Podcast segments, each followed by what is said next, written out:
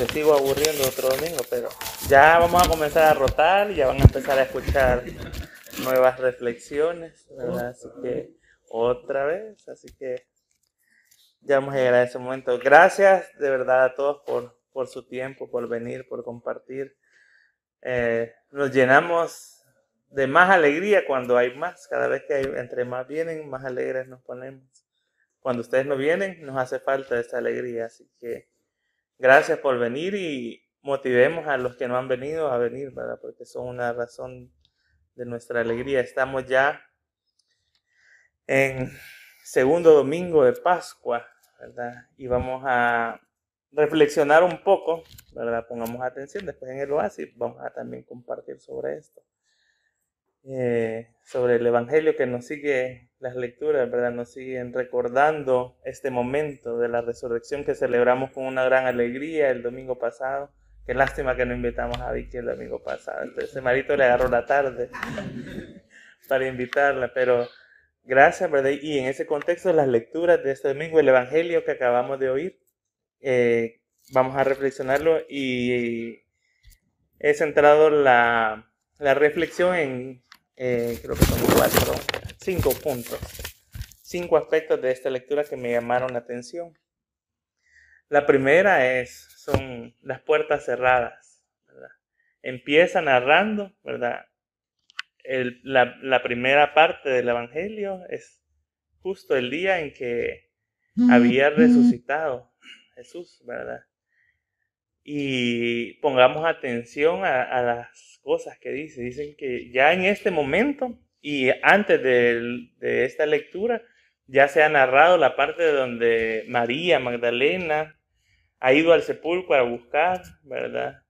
Pero recordemos que a los discípulos no les bastó eso, ¿verdad? No, no era suficiente las, el testimonio de las mujeres. Nubia nos hacía ese énfasis el domingo pasado de las razones por qué.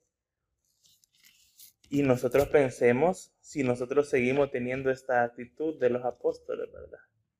Que a veces solo pensamos que Dios nos habla por medio de el líder, ¿verdad? Por el medio del, del que predica, por medio del pastor, ¿verdad? Si vemos a otro al que nosotros no consideramos que Dios no lo puede usar, no le creemos, Le quitamos ese mérito, ¿verdad? Seguimos teniendo la actitud de los apóstoles tenían con las mujeres. Seguimos pensando que no es que no tienen, como dice eh, Nubia, el testículo, y nosotros tengamos qué son esos testículos para nosotros que necesitamos que los demás tengan para nosotros creerle, ¿verdad? Necesitamos que tengan una posición de autoridad, necesitamos que tengan un estatus económico, necesitamos que físicamente tengan una apariencia determinada, para que nosotros les creamos el mensaje de Dios. ¿Qué es lo que nosotros buscamos en las personas para creerle, verdad? Porque ya las mujeres habían llegado, pero eso no les bastó. Y pensemos por qué se habían encerrado. ¿Por qué estaban con las puertas cerradas? ¿Cuáles son esas puertas que nos, nosotros cerramos, verdad? Cuando estamos... Dice ahí la escritura que ellos se encerraron porque tenían miedo de las autoridades. Y pensemos nosotros, ¿verdad? En esa situación. O sea, creo que es normal, ¿verdad? Es eh, natural tener miedo Acuérdense que ellos habían dejado todo. Habían dejado su vida, ¿verdad? Habían todo por seguir a Cristo y todo este tiempo que Jesús había estado con ellos, ellos habían cambiado su vida radicalmente y le habían seguido y habían sido sus discípulos. Y ahora ese Jesús por el que ellos habían cambiado no estaba. Y a veces nos sentimos así. Como que Jesús no estaba, como que las cosas eh, se acabaron, ¿verdad? Y entonces, y todo el tiempo que, que le dediqué yo a esto, ¿verdad? Me imagino cómo se, cómo se deberán haber sentido los discípulos, ¿verdad? Pensando en que ya no estaba Jesús con ellos, ¿verdad? Y el proyecto que ellos habían tenido en sus mentes, ¿verdad? Entonces ya no podía seguir. Y nosotros, quizás como comunidad, hemos tenido experiencias como esa, ¿verdad? Cuando se murió el obispo, ¿verdad? Y Álvaro fue el primero que vamos a cerrar, ¿verdad? a cerrar las puertas de la comunidad, porque pensamos que se acabó ahí todo. Llegó la pandemia y dijimos, aquí se va a acabar, ¿verdad? Vamos a cerrar. Y hemos tenido varios momentos así. Pensemos también nosotros en nuestra vida personal, esas situaciones que nos hacen cerrar las puertas, ¿verdad? Y nos hacen aislarnos, nos hacen eh, paralizarnos, ¿verdad? De miedo, ¿verdad? ¿Qué son esas cosas que nos atemorizan y nos hacen encerrarnos y no saber qué hacer? Y en esa situación, en ese contexto, a pesar de que nosotros cerremos las puertas, a pesar de que nos llenemos de miedo, Jesús dice que llega y se pone en medio de ellos y le dice paz a ustedes. Y ese es el segundo punto, detalle de, la reflexión que quiero que le pongamos atención. Porque Jesús, primero, a pesar de que ahí no dice que tocó y que le abrieron, que él abrió la puerta, ¿verdad? Sino que a pesar de esa situación, a pesar de que nosotros cerremos esas puertas cuando nos llenamos de miedo, Jesús llega y se pone en medio de nuestras vidas. Y ese es el lugar que Él quiere ocupar en nuestras vidas, el centro. Que toda nuestra vida alrededor de Él y preguntémonos si le estamos dejando que ocupe ese centro. Y desde ese centro Él les dice y nos dice a nosotros, paz a ustedes. En ese momento en el que ellos tenían miedo, en ese momento en el que no sabían qué hacer, ¿verdad? Que pensaban que ya todo se había acabado. Y nos pasó aquí. Fíjense que había platicado con la mamá de Ali y me dice que cuando e, ella interpretó que Álvaro se iba a los Estados Unidos, quizás pensó que iba mojada, a saber cómo y que se iba a quedar allá. Entonces ella dijo, vaya, se acabó ahora la comunidad, dijo. Y ahora dijo, o sea, ¿quién va a predicar? Dijo, y no se imaginaba que la hija de ella era la que iba a estar predicando de vez en cuando. Y nosotros entramos en estas situaciones que no sabemos, ¿verdad? Y en este momento Jesús nos ha dicho paz a nosotros. Nosotros como comunidad lo podemos experimentar estas situaciones y también de manera personal. Y piensen ustedes. Siempre les digo que esto que estamos haciendo aquí no se trata de venir a jugar a hacer iglesia, de poner bonito el altar. Eso es bonito y lo disfrutamos y lo hacemos por amor. Pero al final lo que importa es qué hacemos de lunes a sábado. O qué hacemos del domingo en la tarde hasta el sábado en la noche en nuestra vida. Eso es lo que realmente importa de todo esto. ¿Qué estamos haciendo cuando salimos de aquí y antes de que vengamos acá? Entonces pensemos qué situaciones, ¿verdad? De nuestro trabajo, de nuestras familias, nos están haciendo encerrarnos, nos están haciendo paralizarnos, tener miedo, la incertidumbre financiera, el miedo, ¿verdad? A veces eh, a la reacción de, de nuestras familias porque se enteren que estamos en una comunidad de fe inclusiva. El miedo a perder quizás la estabilidad laboral o económica que podamos tener qué cosas en nuestra vida seguimos nosotros haciendo, ¿verdad? De lunes a sábado que, que no están cambiando y nos llenan de miedo, nos, nos están encerrando y no nos dejan avanzar. Y Jesús ha venido a recordarnos que Él quiere ser el centro de nuestra vida, que quiere estar en medio de nosotros y nos da un saludo de paz y nos dice paz. Porque es lo que necesitamos quizás muchas veces. Necesitamos que nos dé esa paz que no entendemos, esa paz que la, escritura dice no es la paz que el mundo nos da. Y Jesús ahora nos quiere recordar eso. Piensen en esa situación que ustedes están pasando, ¿verdad? Que no les está, que les está dando miedo. Y Jesús nos dice paz. Y se lo dice dos veces. Él entra y se lo dice dos veces, porque a veces una vez no es suficiente. Que lo recordemos se lo vuelve a decir una segunda vez en la misma visita. Pasa ustedes. Qué importante era eso para que el Señor se los recalcara. A veces a mí, Álvaro les ha contado, ¿verdad? Las cosas que cuando yo le, decía a Joel ese domingo que se les arruinó el carro con domingo, esas cosas de verdad le quitan la paz a uno, ¿verdad? Y uno empieza ir de dónde voy a sacar y las reparaciones que están caras, ¿verdad? Pero cuando esas cosas pasan, Jesús nos dice paz, ¿verdad? Paz. cuando se nos acabó el dinero antes de que llegue la quincena, Y decimos, ¿y ahora cómo voy a tener para el pasaje de la semana? ¿Y cómo voy a comer lo que viene de esos días? El Señor nos dice, paz. Cuando se fue nuestra pastora, nos dijo paz. Y hemos tenido paz. Por la, por la preocupación que teníamos por él, no vayan a pensar mal. Y nos dice paz por segunda vez el Señor. ¿Verdad? Es importante. Y nos, esto, el Señor quiere darnos paz. No solo porque la necesitamos. Posteriormente, el Evangelio dice que sopla sobre ellos, le sopló y le dice, reciban el Espíritu Santo. Es que con miedo no podemos salir y hacer y cumplir la misión que Él quiere que cumplamos. Entonces, primero nos calma, nos tranquiliza, nos da la paz que necesitamos. Y luego nos da su Espíritu Santo, ¿verdad? Para que salgamos y hagamos y sigamos construyendo el reino, ¿verdad? Que Él vino a construir a este mundo. Ya muchas veces hemos hablado de que no es las moradas allá en el cielo, ¿verdad? Y cuando estemos en el cielo allá. Se trata de construir el reino de Dios en esta tierra. Comenzando desde nuestra vida, luego nuestra familia, con los que vivimos, con los que compartimos.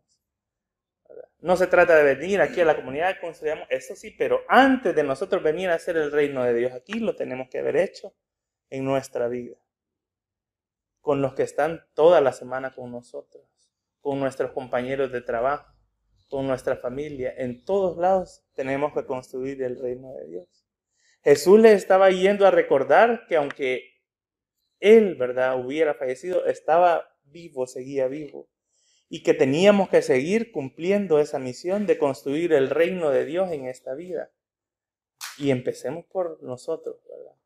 Que ese reino sea una realidad en nuestra manera de vivir, en nuestra manera de pensar, en nuestra manera de no tener miedo, ¿verdad? Él nos está diciendo, paz. Él está ahí en medio de nosotros. Ahí quiere estar. Para que nosotros construyamos el reino de Dios. Y definitivamente estamos haciendo algo bien en esta comunidad. Hay muchas cosas que las seguimos haciendo mal. ¿verdad? La mala cara cuando cantamos aquí, no voy a decir de quién. la impuntualidad con la que a veces venimos, ¿verdad? la indisposición, ¿verdad? Las malas caras que nos hacemos entre nosotros. Ay, que, que, hay muchas cosas que seguimos haciendo mal, pero hay muchas cosas que estamos haciendo bien y hay que seguirlas haciendo, hay que seguir construyendo ese reino de amor, no solo aquí, sino en nuestras vidas propias. Entonces Jesús nos está enviando, Magdalitas, a construir el reino de Dios y yo no sé si hemos caído en el 20 todavía de eso. Y pensemos que no se trata de venirlo a hacer aquí en la comunidad. Cuando venimos a hacer aquí ya tenemos que traer ese reino. Si nosotros no tenemos el reino en nuestras vidas, no lo vamos a poder construir entre nosotros. Entonces pensemos si estamos todos los días de la semana construyendo ese reino en nuestra vida, cumpliendo la misión que Jesús quiere que hagamos. Tenemos que hacerlo en nuestra vida porque es necesario que salgamos al mundo a hacerlo, sin miedo, sin vergüenza, sin temor, sin culpa, ¿verdad? De decirle al mundo, somos cristianos LGBT y Dios nos ama y nos creó y nos bendice siendo LGBT. Es necesario que lo hagamos. El otro punto es la duda ¿verdad? De Tomás, que es una duda razonable. Y a veces, muchas veces hemos eh, escuchado de manera despectiva que se ve a Tomás, aquí ya lo hemos hablado otras veces, que no lo vemos de esa manera, pero realmente era lógico, ¿verdad? Si es que los otros, ¿cómo iban a dudar si ellos ya habían visto a Jesús? ¿verdad? Ellos habían visto, ellos habían tenido la prueba y la evidencia, entonces obviamente creyeron porque al igual que Tomás terminaron viendo, ¿verdad? Jesús le dijo a Tomás, ¿verdad? Porque has visto, has creído, pero los demás también habían visto y quizás por la misma razón habían creído. No era solo que a Tomás hubiera dudado, ¿verdad? Él quedó en evidencia porque no estaba en ese momento, ¿verdad? Pero los demás quizás también, si no hubieran... Bueno, de hecho no le creyeron a las mujeres. ¿verdad? Ellos hasta que lo vieron creyeron. Pero lo importante es, y yo decía, si es que la duda no es la que está mal, ¿verdad?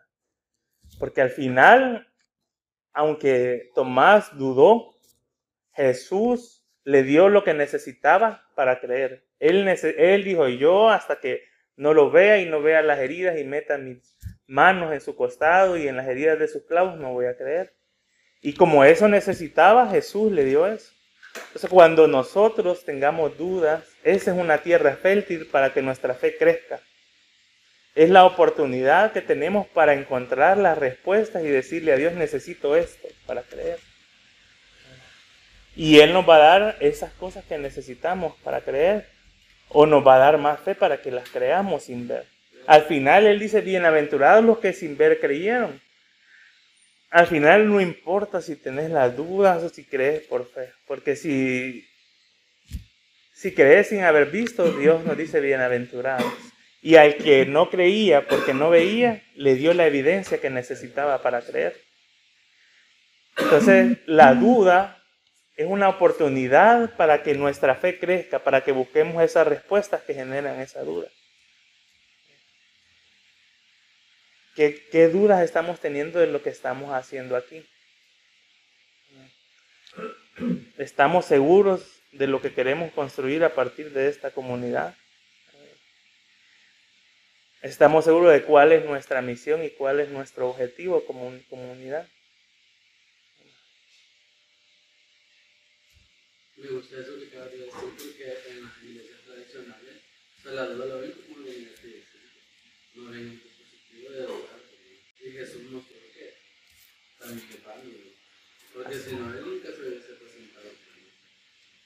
Y fíjense la respuesta de Tomás, esa es la otra, ¿verdad? Punto, la otro detalle.